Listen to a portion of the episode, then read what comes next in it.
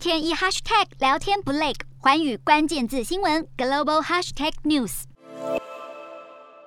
乌克兰总理舍米加尔十四号以视讯方式代替有要事在身的总统泽伦斯基，向欧洲理事会国会议员大会发表演说。他表示，俄罗斯总统普丁在欧洲中心发动一场全面战争，可能变成第三次世界大战，呼吁大会将俄罗斯逐出组织。欧洲理事会国会议员大会十四号到十五号连续两天在法国召开特别会议，讨论当前俄乌情势以及是否应采取措施。而有关乌克兰呼吁将俄国踢出欧洲理事会的决定，也将一并讨论。舍米加尔的谈话受到现场热烈掌声，大会主席也向乌国表达支持态度。另一方面，泽伦斯基自乌俄战争爆发以来，不断透过对境外发表视讯谈话，来为乌克兰争取支持。除了先前在英国国会演说外，他也将在台湾时间十六号晚上九点，向美国国会议员发表演说。据了解，本月五号已经有两百八十多位美国参众两院议员参与和泽伦斯基的视讯谈话。当时他极力请求美方提供战机以对抗入侵的俄军，而泽伦斯基也将陆续向加拿大国会以及以色列国会发表谈话，期盼争取更多国际支援。